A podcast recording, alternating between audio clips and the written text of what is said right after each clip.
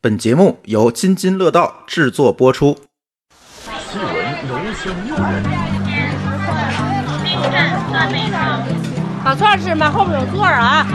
哎，看看串儿吃现场啊！听听烤串儿，还有玛莎，小啤酒和刨冰。哎呀呀，这就是夏季四件套啊！这就是仲夏夜的味道啊！大家好，这里是原汤化原食，我是一姐，我是阿福，我是小黑。这期节目挺特别的，我们不是在录音间里面录的，我们是把录音间搬到了夜市的现场。录音之前啊，没控制住，俩姐姐非得想喝两口，还吃了一些小烤串和玛莎。对，主要那天小黑闹肚子，没喝成。这喝完酒以后啊，这录节目效果还真是不一样了。哎，不如我们就到现场去听一听，到底发生了什么哈。对，最后再补充一句，我们真的不是一档美食节目。走，走着。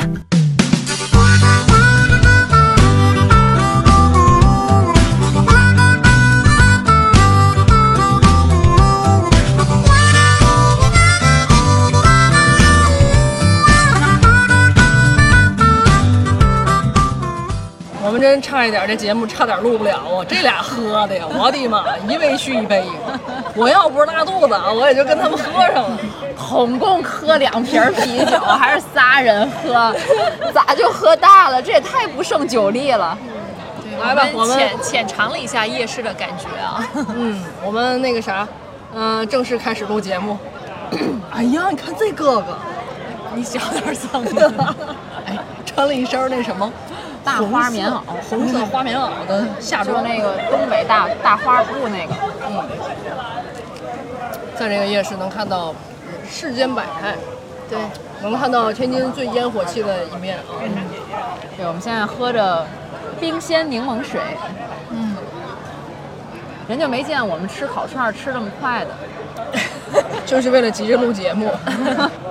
刚才我们吃了那个玛莎，嗯。哈砂锅，对。醋椒豆腐，其实，呃，我觉得刚才那个玛莎不是特别的破，就在我的概念里，我觉得就是玛莎呀，就是尤其是这个砂锅豆腐、砂锅类的，就得上来以后那砂锅特别破，那得缺一个口儿，还得烤的特别黑。对，然后底儿都特黑了，然后就那坑坑洼的这种店儿的砂锅绝对好吃。我觉得得先给大家说一下什么叫玛莎哈。对对对玛莎就是马路砂锅的简称。对，是吧是从最早马路餐桌过来的，而且尤其天津是有一道独特的玛莎的菜品，叫醋椒豆腐。哦，这是天津独特的。对，它是从最早那个就是醋椒汤演化成的醋椒豆腐。这醋椒，我们又成美食节目了。我们今天不是聊美食，不是是，呃，从美食聊起。这个醋椒豆腐给大家介绍一下做法啊。咱回到啊，你你要介绍吗？不是，说一下这个醋椒是什么？有醋，有椒，就是醋椒。这个椒是不是黑椒吧？白胡椒，胡椒白胡椒所以它有点辣。就阿福说会会有点辣，他不吃辣。对，嗯，对，嗯然后这个这个天津人吃这个马路餐桌的标配就是一把羊肉串儿加上一锅的这个砂锅的醋椒豆腐，这是各个摊位的标配。醋椒豆腐里头还得散打上一个鸡蛋，对对对，还搁点火腿丝，对是有这种就火腿。肠切成丝，搁点葱丝，这好像是然后必备的。再来一桶扎啤精酿。嗯，对对对。刚才精酿是最近这些年流行的吧？对对对对对，但是今天吃这玛莎，就像你说的哈，这个锅不够破，对，不仅锅不够破，那地儿也不对，是吧？你说嫌它不够脏呗？对对就对对对，不够脏乱差呗。你还嫌我这肚子拉的不够狠？太亮了，刚才我们说了，有好多亮闪闪的灯，就是不够夜是吗？记忆当中啊，我记忆当中的马路砂锅，其实是那种就是以前就北方的夏天，就北方就是晚上就是就是比较黑嘛，我觉得还是因为不是那种灯火通明的。然后到夏天的时候，就那个路灯也就是悠悠悠悠的有那么亮那么点光，但是就会有人拉了一根电线，然后支了一根灯泡。那个灯泡就照亮了马路边上这一片摊位，就会有几个折叠的桌子，有几个折叠的椅子，嗯大家在那儿就是撸串儿，然后吃玛莎，我觉得那才是有味道的地方。嗯，嗯，虽然我也没吃过小时候，但我小时候回家的时候总是路过一片聚集地，全是这样的玛莎。嗯，我就特别好奇，大家为什么这么喜欢在那个地方吃东西？小黑，你说一下你的玛莎记忆。嗯，你说这魅力和要义到底在哪儿呢？这个我小时候的这个玛莎都是在都是跟我爸在一块混，我爸呢就是跟他一帮哥们儿，然后带着我们几个小孩儿去我们那个去我们那个区有一个特特定的一个平房区，我们在那儿吃。我爸当时我爸当时就给我规定，喝我这儿有点上气儿，嗯，没喝啤酒还上气儿。就是规定啊，是七点半之前一定要吃完，赶紧回家。是为什么呢？因为七点半之后会来一些这个带皮皮虾的，自带皮皮身上带皮皮虾的人。然后我爸就出于保护女儿的这个角度，所以呢，在我小的时候，我的玛莎记忆是吃的特别赶喽的。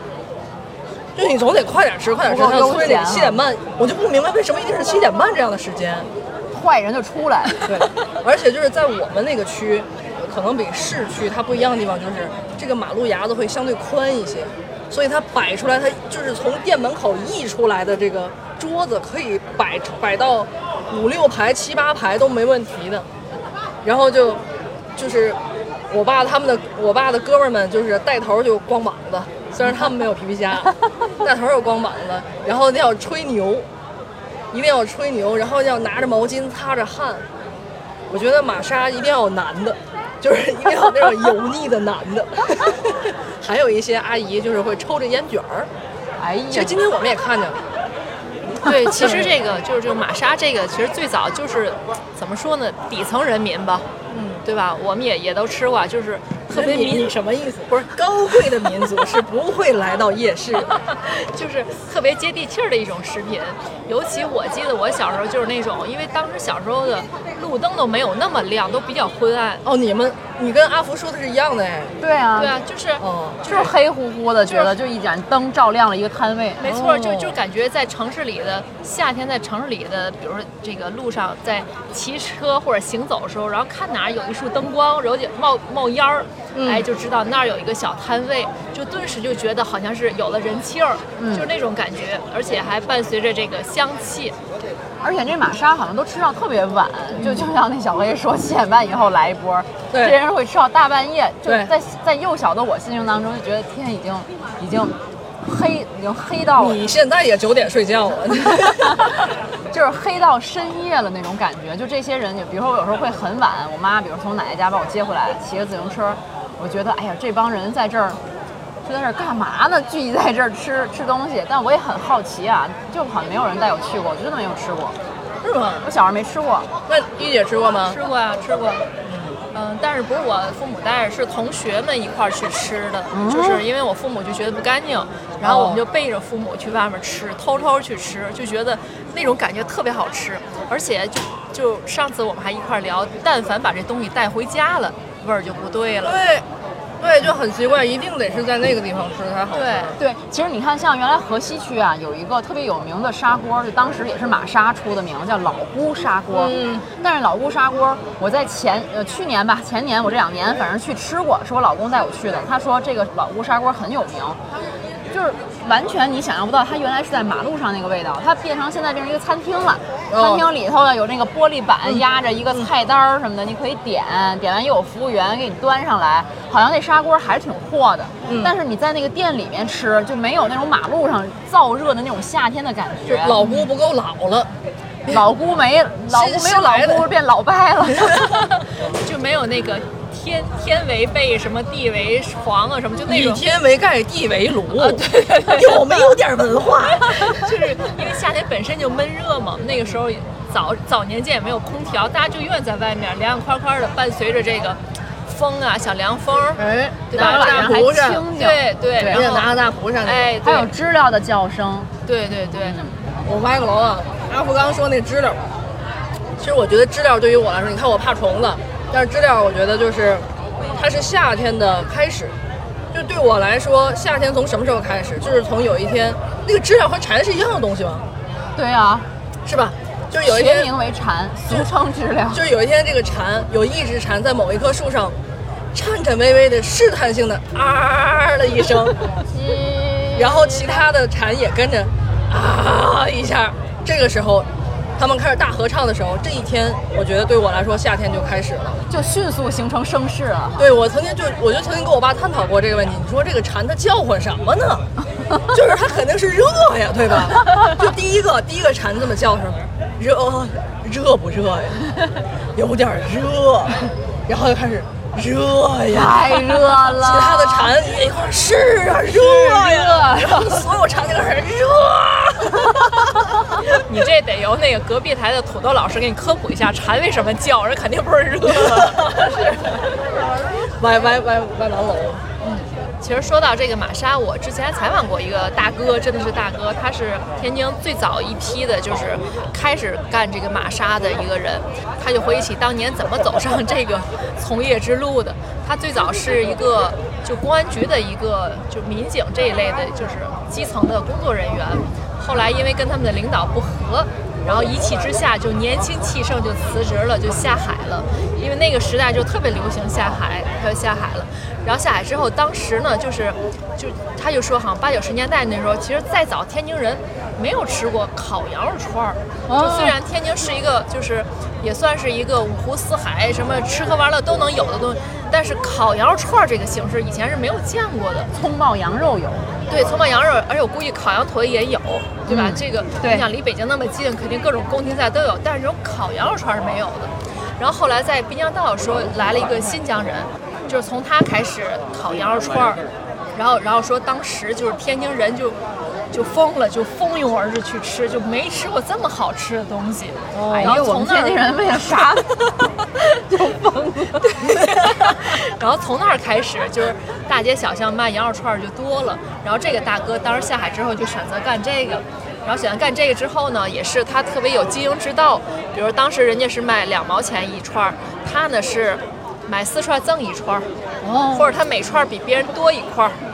就慢慢把周围都给挤走了，他成当地一个特别就干的最好的一家了。真会做买卖。对，然后他当时还有一张，当时照片儿，就是真的是，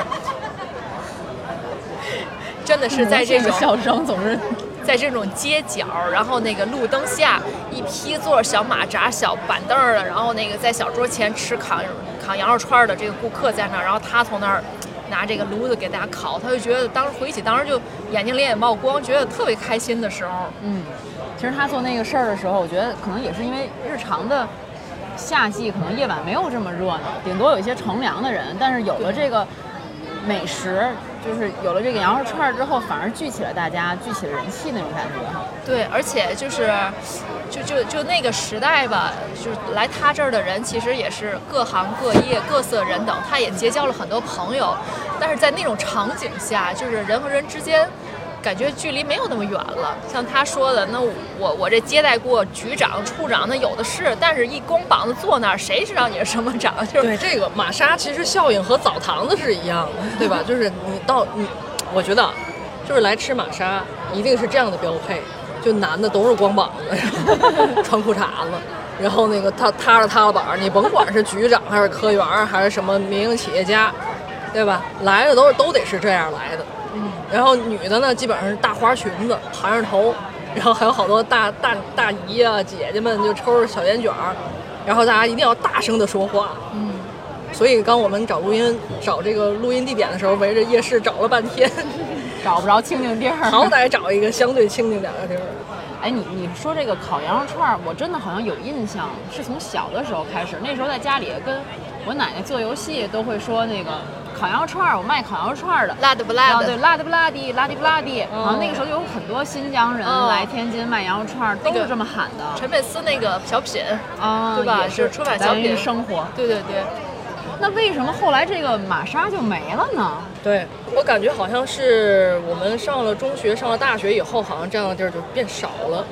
刚才说那个大哥那个事儿，其实当时是属于改革开放之后，就是是这种民营经济，包括服务业，就有一个特别大的发展机会。对，包括北京，他当时是鼓励发展夜市，也是因为要满足老百姓夜间的消费需求。嗯，他说明老百姓姓有钱了。对有钱了，然后包括有些外外地人、外国人，就是外来人口多了，所以他需要各种消费场景，才慢慢有了这夜市。其实天津当时也是还算是也比较放开吧，就是在这方面的。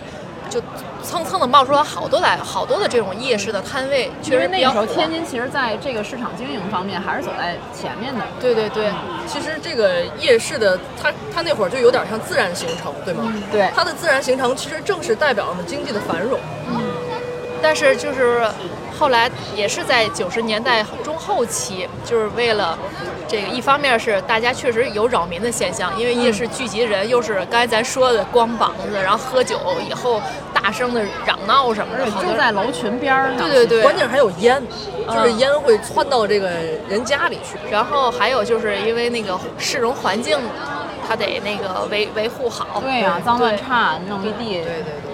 我看那个天津，反正是九四年就已经出台政策，要严令禁止这个马路摊位、马路餐桌的出现。嗯确实当时就是非常严格的在管这件事儿。但是好像管的最严的一段应该是二十一世纪初的这段这段时间，那个那个时间我不知道大家应该也有点印象，就是综合执法嘛对，综合执法当时特别的这个受饱受争议，包括早点也好，这个夜那个马路玛莎也好，地摊儿也好，那个时候正是城管特别火的那几年。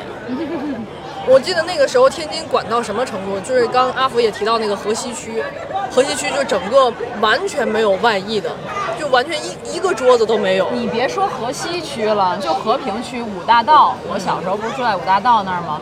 他那时候就会有什么卖卖卖西瓜的，什么卖水果的，卖早点的，卖各种东西的，那时候都是推个自行车或者推个三轮车出来，然后就经常看到马路上，马路上只要一看城管来了，然后那些人就呜哩呜噜的推着车叽叽咕咕对就赶紧往楼群里头跑，就跑到那个楼栋门口藏起来。对，我记得那时候就就这种猫鼠猫鼠游戏玩了好长时间。那个时候真的是我们常常看到这样的报道出现，然后包括什么城管那个暴力执法呀这一系列，然后当时我记得也是对城管这支队伍也是就各种颇整多微词。对，也是各种整整顿。后来不就出了一个柔性执法这个词吗？其实这也挺有代表性的，不是指天津这样，对嗯各省市都是经历了这么一个过程。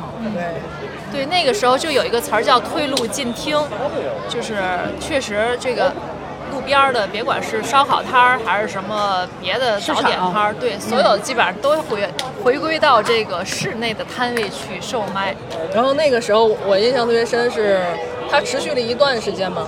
然后我是在一二年还是一三年的时候，那一三年我工作，那个时候其实还在讲禁止这个嗯那个玛莎，呃，禁止这个这个外溢的这个现象。然后我就记得当时我和一个另外一个男同事，我们去暗访来着，就是还是有偷偷摸摸出来摆的。然后我们当时暗访的时候，就是为了暗访，你要有一个暗访的样子嘛，所以你得吃啊。然后我们俩，你你你你不能光是坐那儿吃，你还得跟老板聊吧。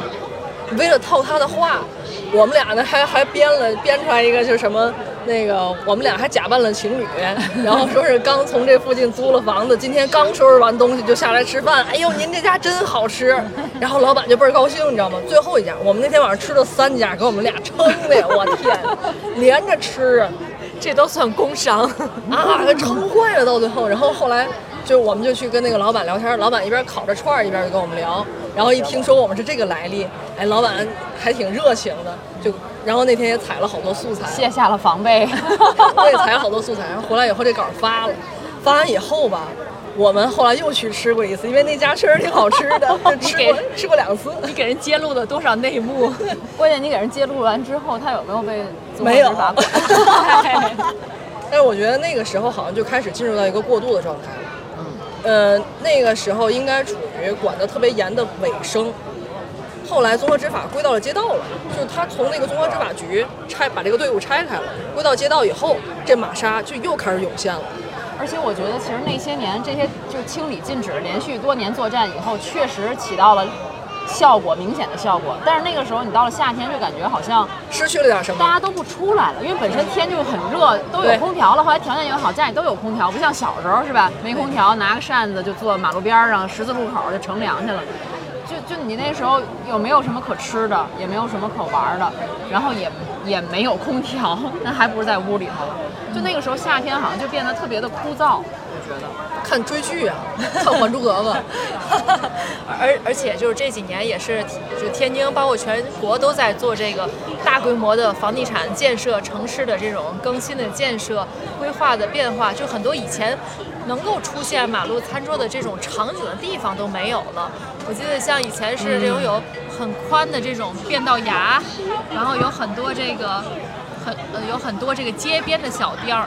但是后来随着这个城市这个这个更新变化规划以后，都是这种高楼大厦，然后马路很宽，但是变道牙没有那么宽，而且这种一楼的小店儿，它因为要停车都给挡上了，对所以很多这种能够出现路边摊儿的场景也越来越少了。其实我觉得跟车车多了也有关系，就都、都给占上了。然后再就是绿化，就城市绿化现在也越来越好了。能绿化的地方就绿化，没有绿化，好多地方还破绿，好多地方破绿规划停车位呢。你更别说这些桌子摆在哪儿啊。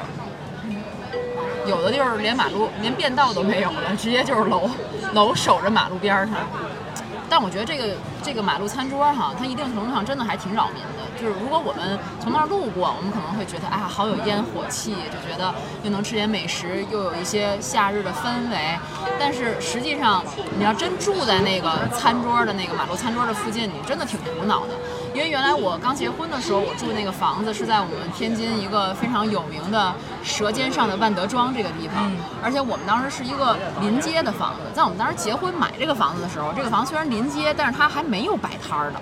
就那时候只是一楼有一些门脸儿，比如说一些小超市、便利店什么这种的，而且那时候还能过公共汽车。每天唯一烦点儿的就是早上第一趟公交车过去，然后有点吵人。后来就不知道为什么这个市场好像就活跃起来，大家晚上就渴望出来吃点东西、逛一逛。然后那些那些一楼的门脸儿，那些一楼的门脸儿，那些小超市也都倒闭了。后来换成都变成烧烤了。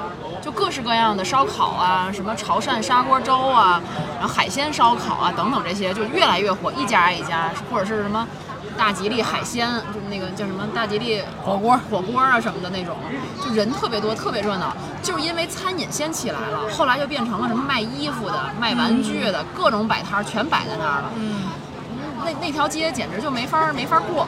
嗯，就它真的就是你你要夏天的时候，那垃圾箱周围你就可想而知吧。嗯，就这一条街全是吃的，它现在依然是这样。我们当时就是一看对面大牌子立起来了，海鲜烧烤大排档这几个大字立起来了，我们马上想这不行，这住不了了，赶紧把房子卖了。嗯，我们立立等就把房子卖了，就赶紧远离这个地方，因为你开着窗户，那夏天你不能一直关着窗户啊，那烟就进来了，确实很烦人。所以说它还是有治理的这个道理的。所以怎么把握好这个度？你看，像咱们，我觉得就是夜市吧，就好像就还好，而且现在这个马路砂锅，还是慢慢就回来了，有这种感觉。我觉得原来是野蛮生长。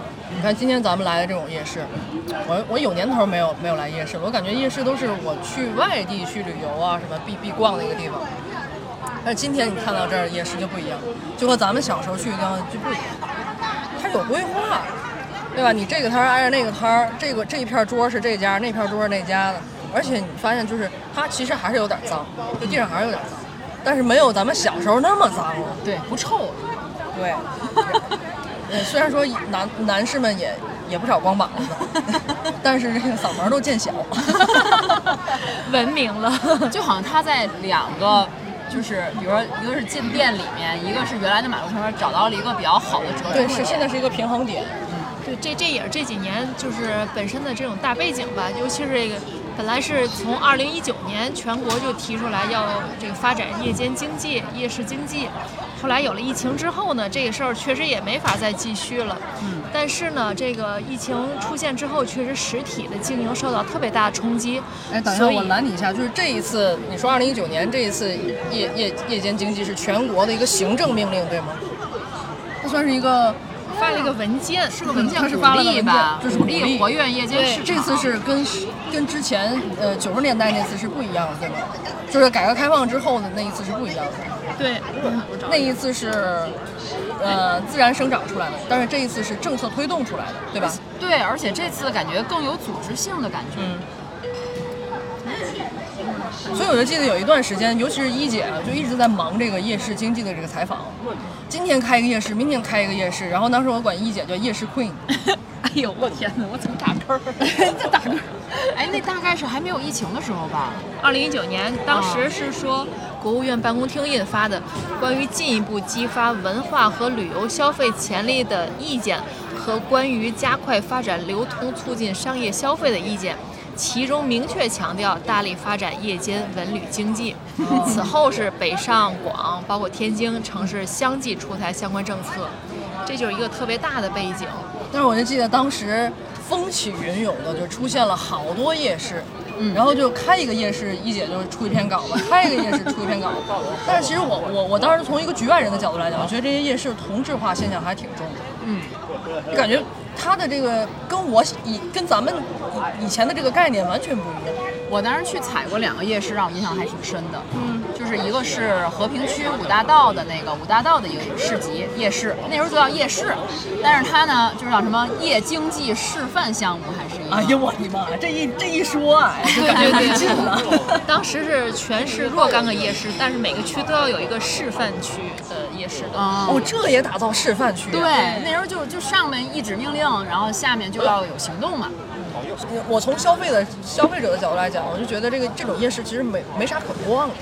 刚开始还好，对，而且因为大家沉寂了好久嘛，就刚一去觉得还挺新鲜的。而且你不觉得好久都没有提人提夜市这个事儿了吗？对对对，因为一提夜市就感觉就是要治理，要治理，要治理。对，我记得五大道当时那个夜市特别好玩儿，就是他还搞了一个好像是脚踏的自行车的移动的酒吧。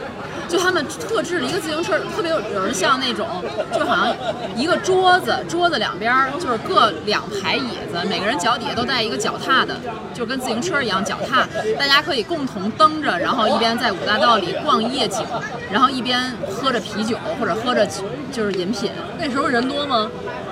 当时刚开业，确实这东西还还挺新鲜的，就都抢不上。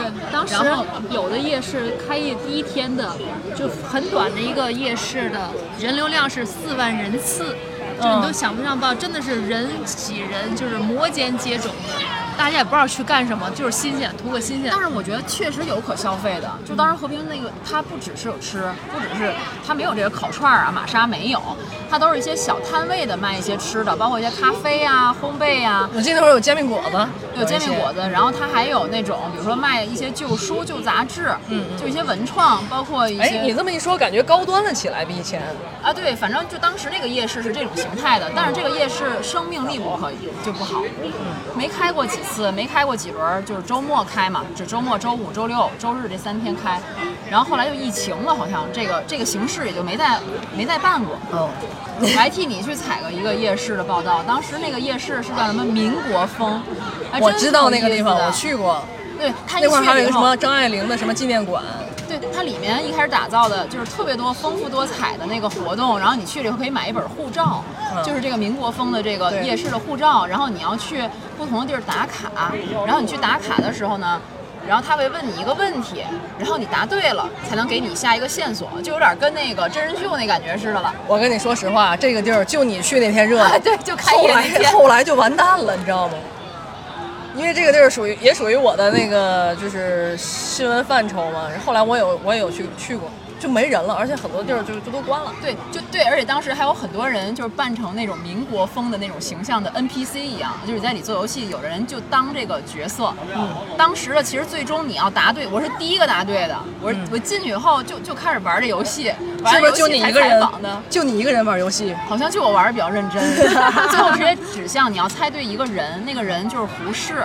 然后你要在那个整个特别大的一个场子，就是而且还有不同的通道，你要在里找胡适，就真的有好多小哥哥穿着大长褂，然后戴一个黑色的圆圆的眼镜，然后我过去喊你是胡适吗？然后他说你在那边找找，然后我就拍那个，哎，你是胡适吗？然后他就说我是，然后然后就给我盖了一个什么戳，就给了我一堆优惠券，然后我再也没有去过。嗨，对，那个时候就天津啊、北京、上海，确实在大就是由政府主导，然后这个商家共同来协协办，然后办了很多各具特色的夜市，确实各具特色。尤其是在那个时候，就天津人已经很久没有听过夜市这个概念的时候，真的是那个成了一个消费现象了。我记得我当时去那个有一个夜市，第一天开业的时候特别火。我当时我呃采访完之后离开那儿，然后搜一下地图，我就发现我这个夜市，然后我停车那个地方四面八方都是紫红紫红色的，都在堵车，所有人都涌向那儿。但是就是这个疫情一来，歘，这个别说夜市了，就是各种商场啊，这个都是难以为继。然后直到从二零二零年好像就开始全国就开始鼓励地摊经济，其实也跟夜市是相关的，就是包括一些在商场门口摆东西，或者这个店儿没开，但是他就在这个户外去摆摊儿，就这个事儿就已经在放松。这也是现在就是慢慢儿这夜市又重新的起来的一个前提，我觉得是。地摊儿原来咱们小时候那个夜市里边也有地摊儿，对吧？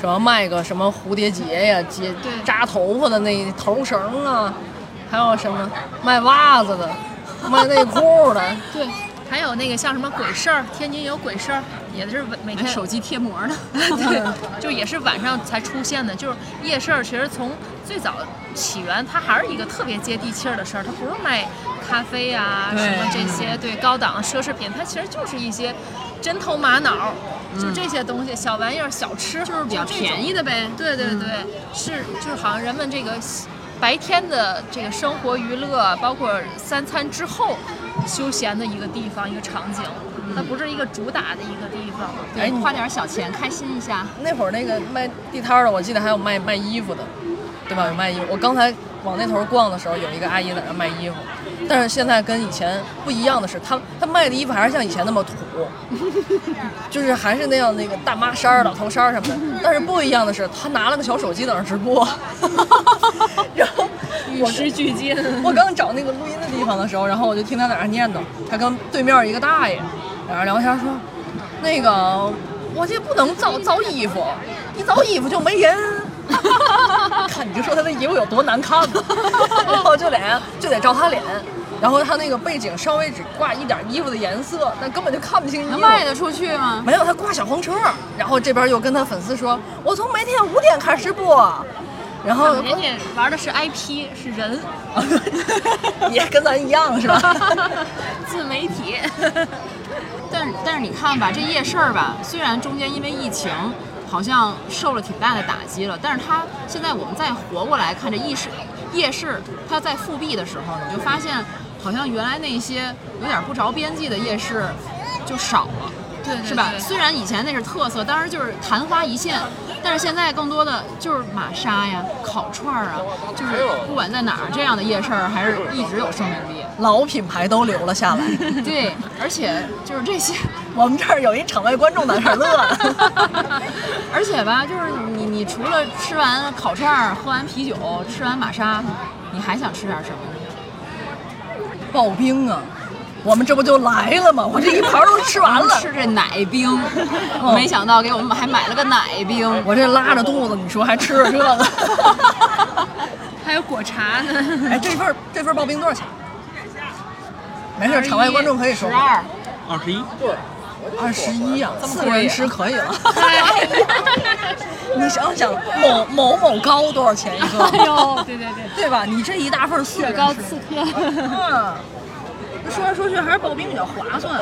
而你这这刨冰，我怎么吃出奶茶味儿来了？那奶冰啊，哦一盒奶，一升奶，一盒。好了，你可以闭嘴了。我们有小助理。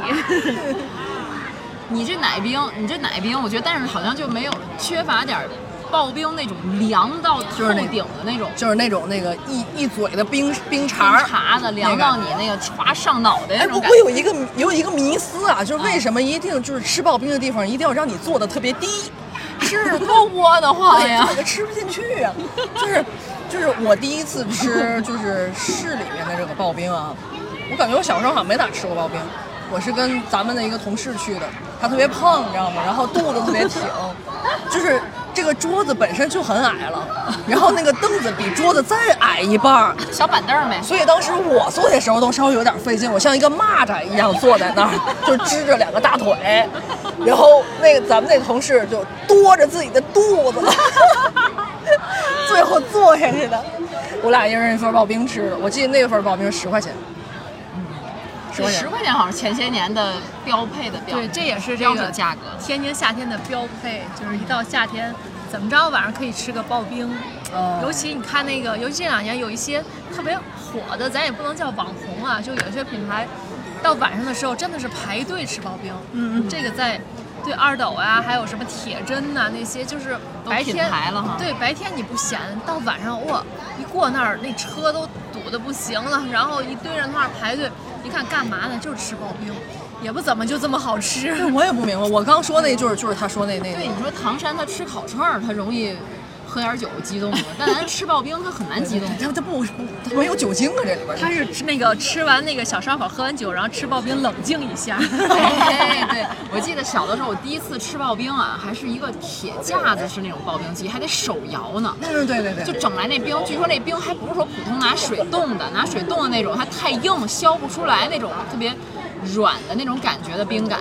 我记得当时啊，就大家排队，刚开始见着卖刨冰的是二姐刨冰，那是在我在我们家楼下有个叫二姐的刨冰，也不知道为什么都是行二的出来看。不仅是行二的，而且都是女性，就是在天津，还得是姐姐，老虎撒过，二姐包冰，是这么说吗？天津话。然后当时就拿出来那大块冰，还套了一个塑料袋，我印象特别特别深。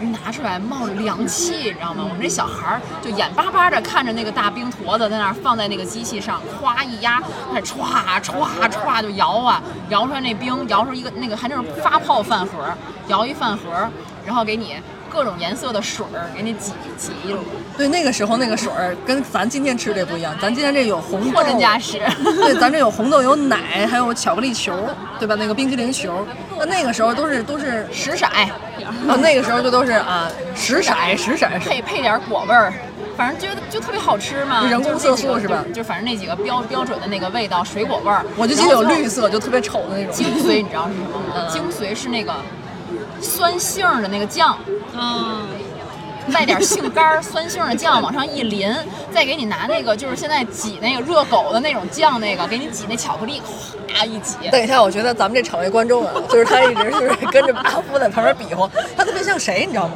台湾那个综艺特别火，那个陈汉典，对对，陈汉典特别像陈汉典，那种旁边演存在，然后表情也要跟上。就不让他说话。你一说我就知道了。你，看，来来来来，哎，干一个，干一个，来来来，干一个。哎，小心话筒别掉了。嗯，天津也是这个好早就出现刨冰。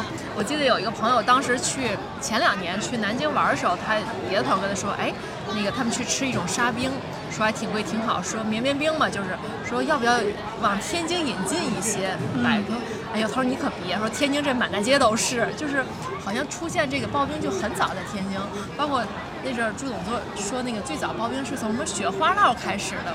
我记得我我我我前阵儿采访天津一个那个冷饮的品牌冷食品牌康乐，他就说他是，嗯，大概也是建国后出现的，很早的，也是从私营后来到了国营。他当时呢，就且不说他冰棍儿多火了吧，在当时的年代，在滨江道上，天津的金街上，他居然做了一台自动售卖机。就你现在能想象，就那个年代，那拿什么买？扫码吗？不是不是，就就是投币，投币之后，然后会滚出啊，好像投币之后就可以去打饮料喝了。或者拿钱买币，对对对，呃，具体细节我忘了，就在那个年代，就是一姐喝大了，把我的包扔掉地上了。这是我的包。啊，你呢？没事儿，那就拿下来吧。小小小助理说来搁那边儿，小心啊，探点同学，完了，来拿拿吧。就是就是在这些小吃方面，确实天津还比较早的就有这些东西，所以天津人可能嘴比较刁。到这个夏天晚上，不光得吃烤串儿、腰子，喝点酒，还得来点刨冰。哎，你不觉得就天津人吃完串儿、喝完酒、吃刨冰是一个特别有我们天津人气质的那种，最后还得洗澡。而且就有点那个，其实有点甜甜的、暖暖的感觉，你觉得吗？有种拉稀的感觉。拉起一肚子咕噜了。我今天晚上没事儿了，我提前吃了药顶着来的。哎呀，拼了！听友们啊，我黑是拼了呀！我是为了录节目啊。所以所以那个现在有一种说法，就是说别看什么钟薛高啊、什么梦龙这些雪糕刺客，等一下，切格瓦拉来了，万一哪天钟薛高万一哪天钟薛高给我们赞助了，就是某某高某某。对，现在不不叫叫叫钟什么，他换了个名字，什么什么什么钟什么低啊，叫表薛低。表薛低行，可以可以可以。对，就就这种某某某后知后觉。某某某那个雪糕刺客说，为什么在天津不行，在天津就吃不开，是因为天津有的是价廉物美的各种的冷饮冷食。嗯，对，什么对吧？这个什么康康某、康某、大 康某刀、康康哭，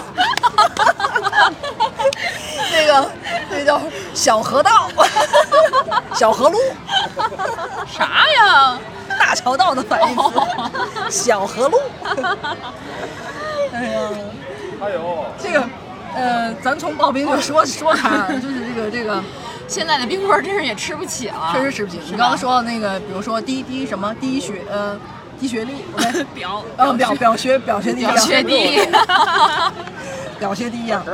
我在二零年的时候就遇到了这个刺客，那个时候，我觉得那时候我还不知道这是什么东西，我不知道什么东西，我就是那天晚上就突然间想吃想吃根冰棍儿，然后我去的那是一个高端商业街，没有刨冰，我心想来一颗，好久没吃了，减什么肥，来一颗没吃过的，哎，表学弟，好像听过，感觉在哪儿听过。来一颗尝尝，一结账，十五好像是我记得。那算便宜的了。就从那年开始了，好多十五的。我说这什么玩意儿？这十五？我说这没没算错吧？那时候是在便利蜂买的，然后说这个就是贵。我说那尝尝吧，没好意思拿回去。不是，我当时我我还是好意思把它放回去，但我心想就是，它难道有这么好吃？能卖这么贵得是对，什么味道？它没那么贵，肯定好吃。我一吃，我嘬吧几口以后，啊，什么玩意儿？这还不如咱小时候吃那个什么大菠萝，什么布丁、小布丁，我觉得跟小布丁差不多，但是没有小布丁那个味儿好好吃。你说这表薛低，就让我想起了那个驴驴蝶耳，驴爹嘴。哎，我就想问你们，这些名字就跟那个。就跟那个奥利奥的那个土土山寨版那叫什么？越离越。对，越离越，越离越差不多。拿餐巾纸那里有，要不是那里有，那里有。这俩乐哭了，这俩。在擦眼泪，再继续说。哎呦，死我！要说什么？就是说我第一次吃那个驴迭尔的时候，确实惊为天人，你知道吗？嗯。它那个巧克力味儿的，我觉得就是无论从口感上。还是味道上，就是你都觉得就是惊为天人。哎呀，还有这样的巧克力冰棍儿！但是那那个时候还没这么贵吧？十五啊啊！那时候已经十五，他出来就是十五。但实际上我在零几年的时候就在那个在那哪儿，在那个哈尔滨的马迭尔也吃过驴蝶耳吧？不是，驴蝶嘴。那个当时我在哈尔滨吃驴蝶耳的时候，就。你怎么？我们怎么录出了死亡那期的感觉？就死亡那期那俩就哭成这样，然后我就在那等。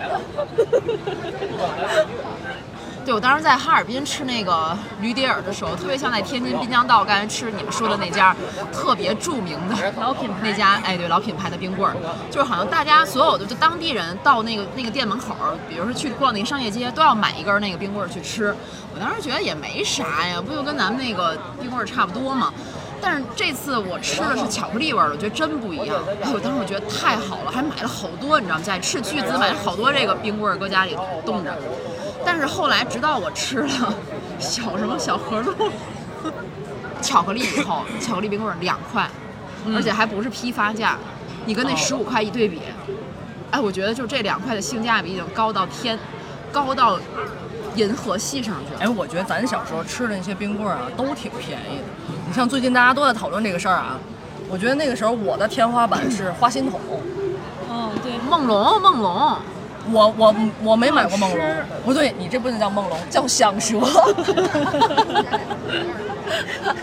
响蛇，那梦龙一时半会儿不是给咱提供赞助，我就说响蛇。然后现在现在发现花心筒还挺便宜的，对吧？我从我感觉，我一开始从那种网上的那个，比如团购，然后那个淘宝，它有一些推荐，我才认识的这些网红雪糕。就看它介绍，会觉得哎呦好诱人呢，真的像蛋糕一样，有什么芝士，什么什么奶油，什么还有进口的，什么还有流心，就各种那种花哨的词儿，就让我真的特别动心。其实都是概念。而且它的图做的特别漂亮，对对，就它图做的很漂亮。还有就是啊，就是现在的这些冰棍儿，它卖的卖的价高，这个这个咱分析一下这个原因啊，就是为什么冰棍突然间就变成这样了，你知道吗？反正我我看有一个说法，就是说它确实加大研发力量了，对因为对，因为因为它需要在这个很浓郁的这个口味，同时要低糖低脂。对，但实际上真的低糖低脂了，咱也不知道。但但最但是至少是小红书的博主是这么说的，对他说的，因为这个糖是做甜品的一个必须的东西，就但凡没有了糖，它的口感会差很多。但是它又要低糖，用代糖，这个时候就需要找一个特别好的平衡点。它的科研就用在这个地方，终于找到了，然后做出来了，口感还差不多。反正从我感觉，我上周还买了一颗，就特意要尝尝，我就觉得可能比普通的冰棍稍微好吃一点点，但但绝对不会像这个价格差那么大。我觉得说这理由我也不信呢。还有就是它的用料，就可就是它可能以前没有太过宣传，咱们也是因为这个小河路，小河路发生疫情之后，咱们才知道它用的是进口的那些那些东西，对吗？但是现在大批量的这种卖的高端的这些冰棍儿，开始说，呃，我用的是什么日本的抹茶粉。做出来的，然后我还什么用的厄瓜多尔的什么什么水果来做出来的，你就感觉这东西它就应该卖的贵。这是一个，就是再一个就是为什么冰棍儿市场变得这么内卷了呢？就我也看，我也是很纳闷儿这个事儿，然后我就也是看到了一些这个分析，就说这个冰棍儿的竞品是什么？你们第一反应是什么？没有 没有竞品，我觉得。就它的市场当中，它的竞品是什么？是比如说奶茶，对奶茶，呃，这咖啡，嗯，饮料，你看现在奶茶、咖啡动辄就是二三十一杯，基本上就是你喝喝一个饮料，然后再吃一个冰棍儿就吃不下去了，就一个肚子。对，而且好像这凉的东西就就喝就吃一种，就觉得喝的又解渴又又凉快了，对对，吃一可能就不太愿意吃冰棍儿了。对，所以它的这个这个竞品，这就尤其是这些东西，这些年竞品市场起来了，所以就是倒逼着这些冰棍儿开始，就像一姐刚刚说的，我得想办法，我怎么加码，然后我用好的料啊，然后我增加研发呀等等。但是现在有一种一发不可收拾之势，我看现在有一百多的冰棍儿都出来了，一百多的冰棍儿是卖什么？就是你没看过有那个限量吧？不是不是，就是很花哨，有各种坚果，什么还是日本的什么什么原料，但是它它量很大一些，不是一根儿冰棍儿，是那么一块儿，对，像个一桶冰砖这种，对，真的卖一百多。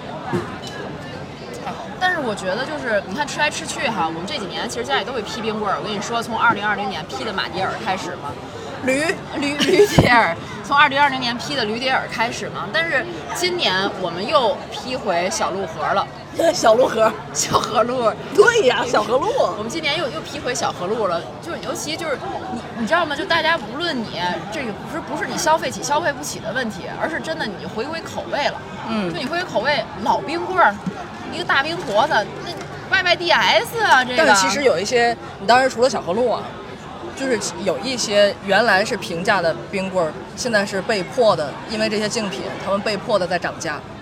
其实有在涨价的，包括那个什么绿小河舌头，路还是很良心的。绿舌头也涨价了，还有那个大玉米那什么都涨价了。对对，还有一个背景就是现在原材料都在涨价，嗯对包括红豆、这个奶油、什么油脂都在涨价，这也是客观的。还有就是现在的这些高价的冰棍儿，他们的传播和打造品牌的手段不一样。就像一姐刚刚说的，他拍出来那广告片就是让你觉得很很想吃，她而且她不在电视上投放，人家是在小红书、在 B 站这样这样投放，然后包括咱们的微信朋友圈去投放，它的这种传播路径、传播方式也不一样。其实还是广告嘛。对你这么说，其实以前咱们成长的时候也经历过，像那个二力五个圈儿那个冰棍儿，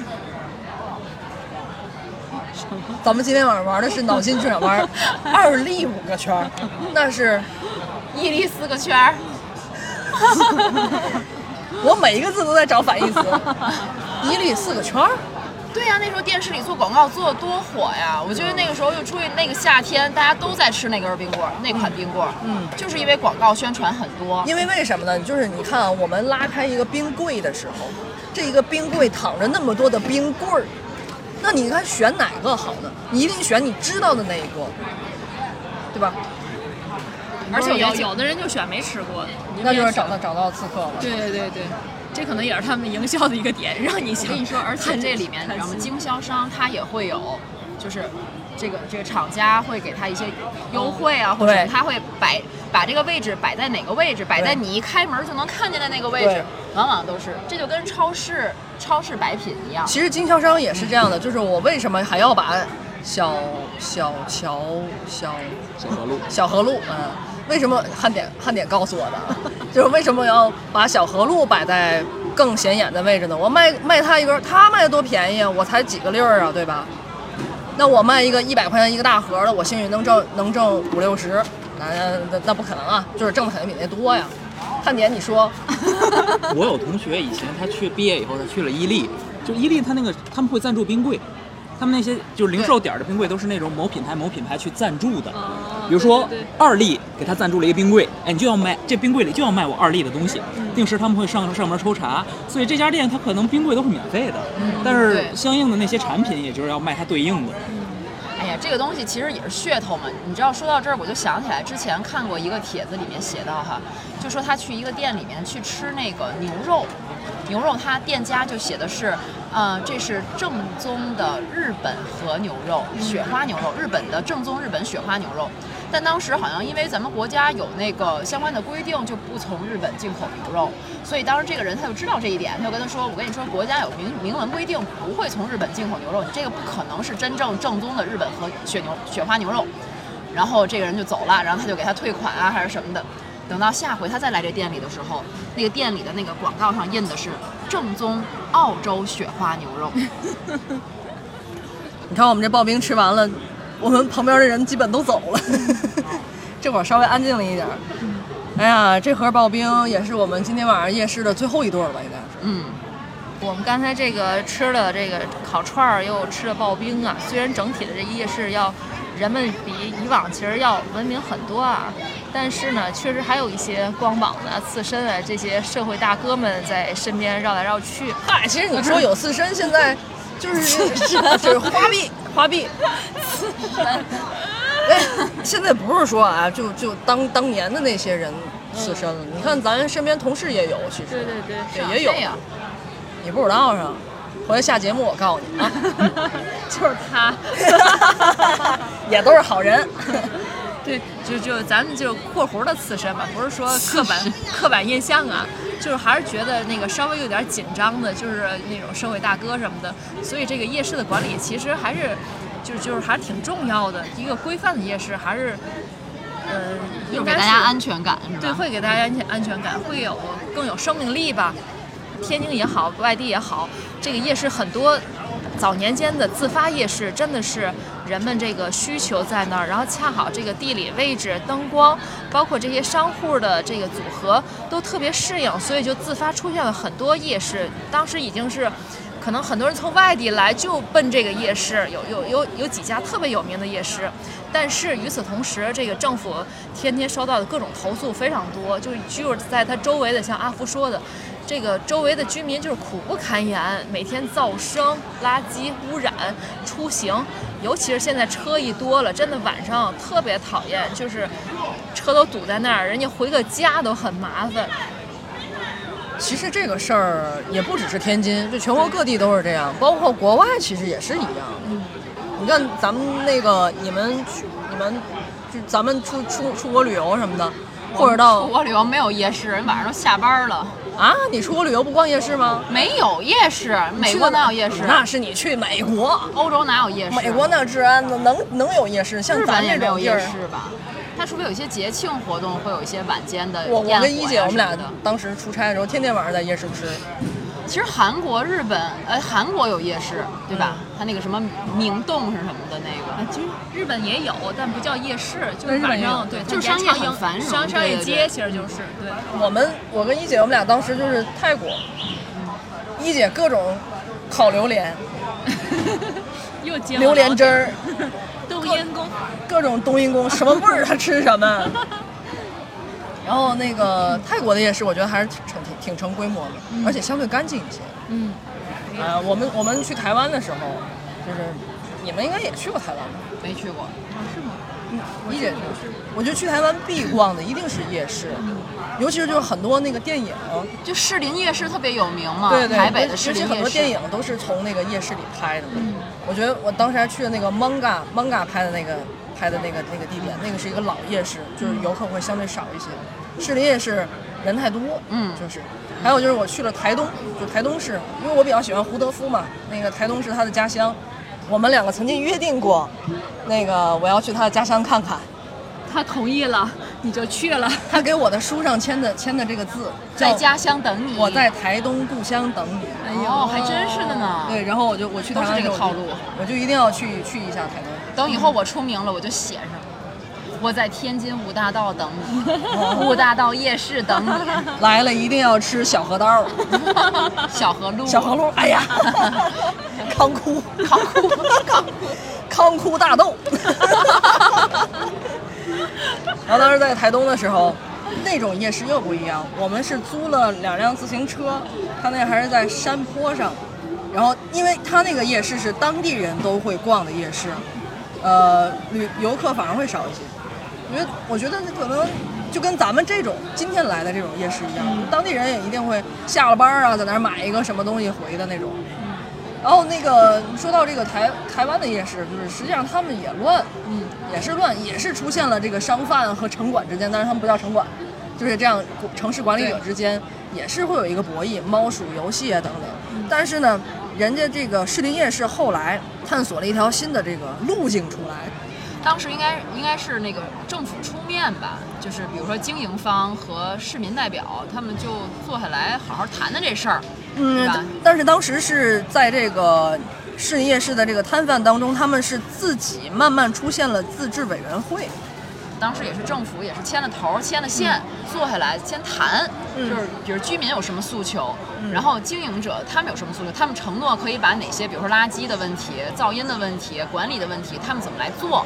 当时两家谈好了，谈妥了，就是其实这个事情，它新鲜事物、新事物，它总是会遇到新问题，但是新问题你就找到解决办法就好了。对，嗯，所以最后还是靠这样，也是有政府的手，然后也有他们自治的力量，嗯包括怎么去规整自己的摊位，包括怎么清运垃圾，形成了自己的一套体系之后，哎，它这个夜市反而越来越壮大了。对，越来越红火。而且这种自治，我觉得有一点好是什么呢？就他经营者他知道我们哪些是，比如说哪些是我们可以可控的，对吧？我们哪些是可以做到的，哪些是我们可以向附近居民做出承诺的，嗯就是他更懂这个经营。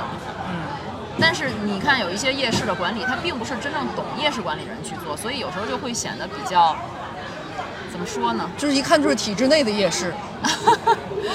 反正就是感觉，就好像组织起来了吧，但是又有点无趣，它没有真正从市场需求出发的感觉。对，嗯这不就是体制内版的吗？对，包括这个像刚才阿福说的这个情况，像那个北京啊、武汉啊，都曾出现过。像北京那个簋街，你肯定也知道，当时也是经历过若干次的拆拆管管，然后又希望政府又希望去兴办它，然后又组织什么小龙虾节等等等等，若干次，但是真的是就没有也没有逃脱被一再改造的命运，然后就是。尤其在这个奥运会的前夕，到到那个小龙虾都已经不管用了，簋街又再次经历了七个月左右的整改，就是，就虽然现在簋街还是这个熙熙攘攘，但是频繁的整治已经让这条街是元气大伤。包括还有像这个武汉，也曾经有一个自发形成的一个热闹的夜市叫吉庆街，同样也是遭到了武汉市政府的嫌弃，经历了多次的改造后，老街被整体的搬迁到了新街。那到了新街之后，虽然是窗明几净，然后道路宽敞，有浓郁的这种建筑风格，但是人气是已经不如当时了。这就相当于这阿福说那老姑砂锅进进进屋了，然后而且不止老锅老姑砂锅，还有就是咱们本市中心的地方有曾经有一条特别有名的小吃街，辽宁路小吃街，啊这咱能说吗？对对对对那很能。就曾经有一条特别有名的小吃街，辽宁路小吃街，而且它不只是天津本市的市民喜欢，就是所有的游客来的都要去那里，因为它因为它跟金街是十字交叉，对它跟那个金街十字交叉，那个辽宁路小吃街上有很多老字号，有一些老店。然后同时还有一些新的，比如也有一些烤串儿啊，什么臭豆腐这些也有，就它有很多就形成，它是自发形成的一条街。但当时你知道吗？下了特别特别大的力气把这个街清理了，当时也是为了市容环境整治，嗯，就费了特别大的劲给它清理了。但是清理的群众有需求怎么办？就给它引到了一个，哎，政府觉得那个地儿适合它发展，然后又好管理的这么一个地儿。但是进去之后就活不起来，就一直不行，活不起来。现在后这还是没提夜经济的时候，后来又提有夜经济了，要要发展夜经济。哎呀，他们自己都挠头。我费了这么大力气把它给清了，现在你又让我弄夜经济，又把这些摊儿又摆出来了。所以说你说这是何苦的呢？对，它中间还有一次是搬到了一个商场的地下一层，就是我说的那个，对，然后到了地下一层之后，也一直没火起来。对，直到现在，其实它周边又蔓延滋生了很多小新的小吃街，就它是有生命力、有市场需求的。但是这个辽宁路小吃街还是一直没有真正的恢复往日的风采，但是这个名声还一直被各种。使用，包括去年有一个在对有一个在金街附近的一个就是临时的一个类似快闪的那种市集，他就说原辽宁路小吃街商户，致敬辽宁路小吃街，对对对，然后就这个 IP 真的是大家有点遗憾，嗯，真的，你就觉得你就觉得好像这个事情，如果它是一个市场行为，你应该尊重它市场发展的规律，顺势的去管理它。你一刀切的这种方式，可能我们初衷是好的，但是最后有可能造成一个，就像一姐说那鬼街大伤元气了，就它再也不可能重现当年的那种繁荣了。我觉得这可能也是发展夜间经济或者说市场经济本身，这个政府这种执政能力啊、管理能力的慢慢的这种探索、慢慢的摸索，在慢慢的去形成一定的管理经验。你包括现在像这个新的夜市，其实已经比以前要好得多了。它既有规范的一面，也有自发的一面，也有这个经营户这个根据市场需求去调整定位的一面。我觉得是慢慢的在，呃，叫什么优胜劣汰，或者在慢慢的成长。我们说到这个辽辽宁路小吃街的时候，我们的汉典同学陷入了沉思，看着满天的星光，想到了当年在辽辽宁路小吃街拉着某位女生的小手，一起吃刨冰的日子。那 那阵儿估计他还太小吧。辽宁路小吃街，你去过吗？我去过，哦，上不是面还有津津小吃呢，他你看他去过吧？对，鸭腰包那边有一个我每次去都买。你看，他就是陷入了沉思和回忆，那是他的青春和岁月。是你说这就跟那整容似的哈，你要给它大动干戈，夸夸夸那样改，它不见得美。还是自然形成的更。就像那个日式整容，你知道有一那种吗？就是依据你的优劣势给你微整，就那样突出你的优势，然后把你的劣势削弱掉。我要没有优势怎么办？那你就重塑。你不要妄自菲薄，每个人都会有自己的优势的对。对对。我觉得我耳朵长得挺好看的，驴蹄耳。驴蹄儿冰淇淋就此诞生了啊，新品牌。有耳朵嘴炸糕，越离越呀！哎，你们发现了吗？现在晚上十点十五分，这块儿稍微安静了一点儿，夜市有点儿就是稍微降有一点温了，呃，有一因为今天也点。不是周需要末。我给你一个科学的答案。这头地铁站末班车二十二点四十二分，哎，汉典说的这个对，咱们就以后就管叫汉典了啊。这个其实也是夜市的一个特别重要的部分，对就是交通，对对公共交通这一块儿。这个公共交通要是不发达，这夜间经济也发展不起来。其实对真是，对。就是北京、北京、上海也为了这个发展夜市，专门还延长了部分地铁线的这个收车时间。天津其实前几年也在延长，嗯嗯，就是确实，尤其一些远离市区的大学城，或者是年轻人聚集的郊区地方的话，它真的没有地铁的话，它很难来这个夜市来聚集来消费。对，开车太难停了。大学生出不来呀。哎，汉典那个 末班车是几点？二十二点四十二分，你怎么这么熟呢？我刚翻出来。我翻出来，我以为你晚上总出去玩小助手的提示很重要，我们马上进行下一个话题。哦，对，要不然等会儿赶不上二路汽车了。而且这夜市，你说为什么咱就是夏天火呢？还是因为它比较暖，暖和热乎是吧？冬天开夜市也有点太冷。南方方便。对，但是说是哈尔滨一些热带地区还是哈尔滨。哈哈尔滨人家冬天还照样吃驴蹄儿，对一点儿也不看冰雕啊。我一直就想尝尝尝尝那个沈阳的烤鸡架子。我又我又看帖里面说那沈阳烤鸡架子多么的美味，所以还有那个什么小串儿，沈阳小串儿这两对年也特别有。沈阳中街，对，所以人家真的是做出品牌了，都已经传到了天津，传到了外地了什。么炸鸡架子、烤鸡架子、熏鸡架子，不同做法。哦对，所以你说这个天气啊，这个这个城市发展水平，其实都是客观原因，主观还是说人家做得好，还真是吧？咱天津的吃我觉得天津的主要的这个吃的品牌还是在早点，所以就是早市儿比夜市儿更火。对，说到早市儿，你知道原来五大道还办早市儿吗？哦自发形成的早市儿，所以五大道早市儿肯定比夜市火，对吗？特别热闹。那时候没有夜市，嗯就原来我小时候五大道没有夜市，就有早市儿。那早市儿，我天，那我见识真正的这种进出口产品的，我觉得那是第一站，就有很多外贸出口的产品，当时就都有好多制作精美的瓷器。一些餐具，然后包括有一些就是，比如说动漫的周边什么的，就当时迪士尼、哦这么洋迪士尼国外的一些动画片做的周边，好多是后来看动画片，当年就已经买了包了。所以说要把这个夜市也好，早市也好做好的话，还是得有自己特别独特的特色和产品，甚至于是一些品牌啊、一些主题什么的。对，而且你看，因为咱们这北方嘛，还是大部分是夏天嘛，觉得逛市集会、逛夜市什么的会有感觉。而且现在我发现有特别多的这个市集，而且密集的，比如说有一些商商场，你说是它也会晚上吗对，晚上。啊晚上以前的最早都是前两年咱们听市集这概念，它往往是周末，搞一个什么白天市集、文创啊等等。对对对但现在好多市集都赶在晚上，就结合夜市一块儿搞。其实就应该放在晚上，以前放在白天，谁有时间去啊？对呀对吧？都是晚上下了班以后就顺顺带就逛了，而且也是买点小玩意儿，是是对对对，也挺好玩的。嗯，小手工什么的。嗯，其实也是这个疫情后，我觉得大家这个挖空心思怎么想这个振兴经济，尤其实体店受冲击以后，就从这个后备箱、后备箱市集以及这种地摊经济开始，我觉得是这个市集，尤其年轻人特别喜欢的形式是越来越多了。对，你像对你像天津的这个什么文创市集啊、咖啡市集、后备箱市集，这两年还都挺火的。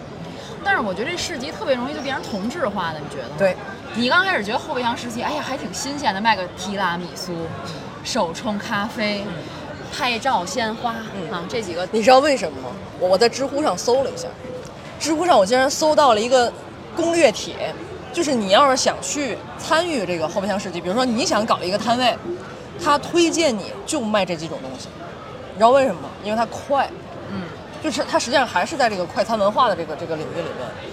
首先，他教给你的并不是说你要提供多么精美的东西，而是是而是说你要怎么把你的后备箱打造的有个性，包括你的摊主，说这个很重要。后备箱夜市其实它打造的是一个 IP 文化，其实它不是卖东西，是在展现自我。对，是在展现自我，包括那个那个摊主，你怎么有这个个性的打扮啊？潮，因为大家都是后备箱，你怎么把它吸引过去？对他们有很多那种霓虹灯的设计，呃对然后包括一些那个一些小帘子布，对对对，你你不小像帘子，你不像 咱们在这个夜市，就是一看哟，这家人多啊，肯定这家好吃。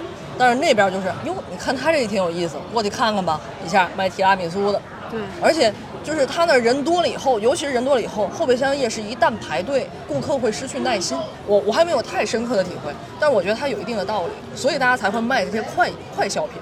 对我那个采访过一个后备箱市集，他们是以车友会的形式，就是一个特斯拉的车友会。为了社交，为了娱乐，为了周末大家找一个哎可以聊聊天儿，这个聚会孩子们一块儿玩儿的机会，于是找了一个场地，搞了一个后备箱市集。所以说，它跟真正的这种卖东西的市集也好，夜市也好，出发点它就不一样。对，你说他一个开特斯拉的，他差那点儿卖小鲜花的钱吗？对吧？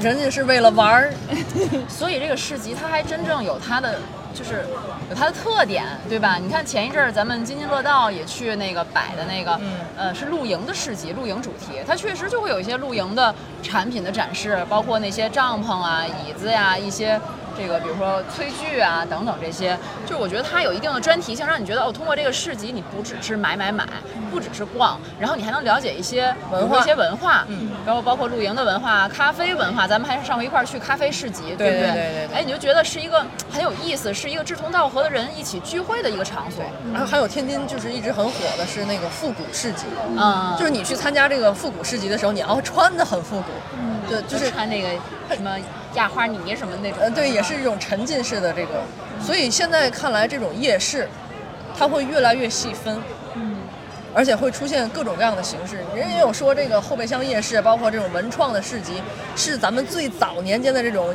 吃玛莎的这种夜市的一个升级版，嗯，二点零版、三点零版，而且现在其实，在市集这个领域，也是这个行业目前到了一个瓶颈期，就是因为也是全国各地都在一窝蜂的搞市集，然后其实呢，这个办市集的以及去摆摊儿的人未必能赚多少钱。像办市集，他们一个摊位可能就收一二百块钱一天，那能有多少个摊位？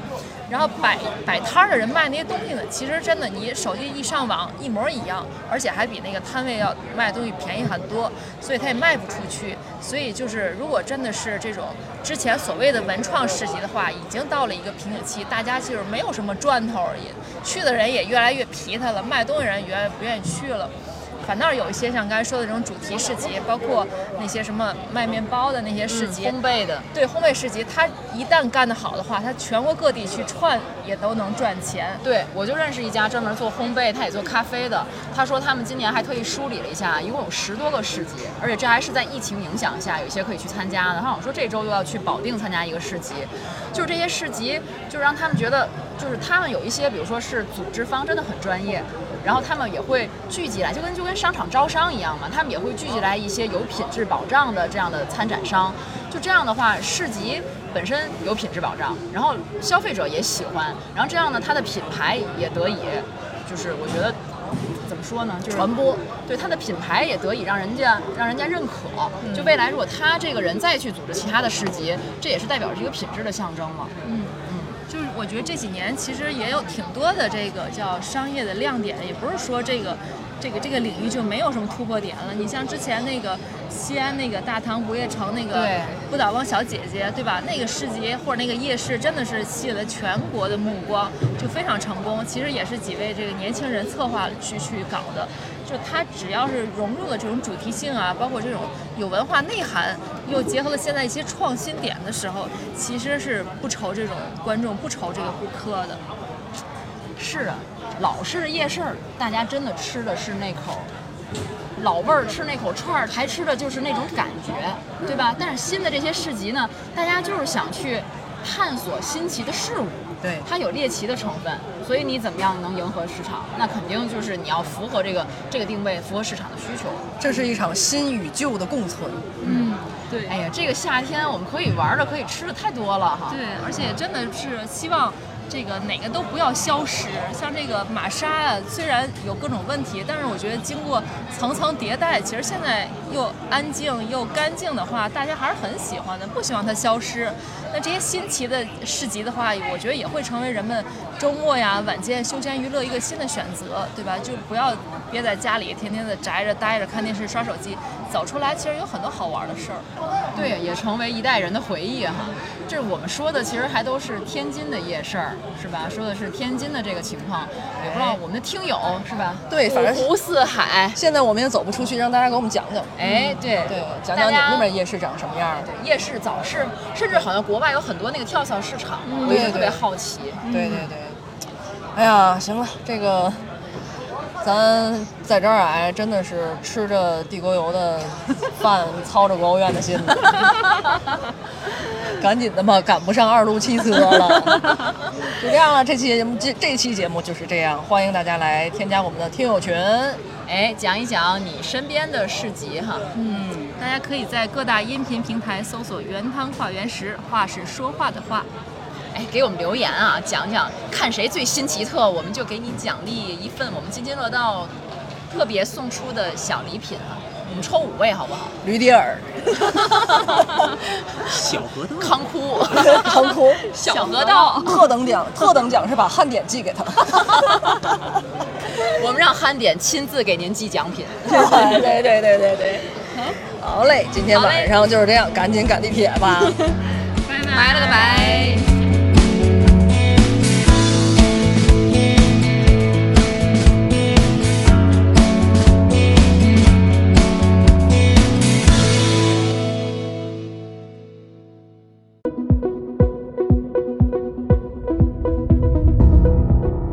感谢您收听本期节目。本期播客节目由津津乐道制作播出。你也可以在我们的官网 d a o 点 f m 找到我们的更多内容作品。如果您喜欢我们的节目，欢迎在微信、微博、朋友圈等社交媒体转发分享。您的分享对我们而言十分重要。如果您希望与我们互动，可以关注我们的微信公众号“津津乐道播客”，天津的津，欢乐的乐，道路的道。在关注后按提示操作，即可加入我们的听友社群。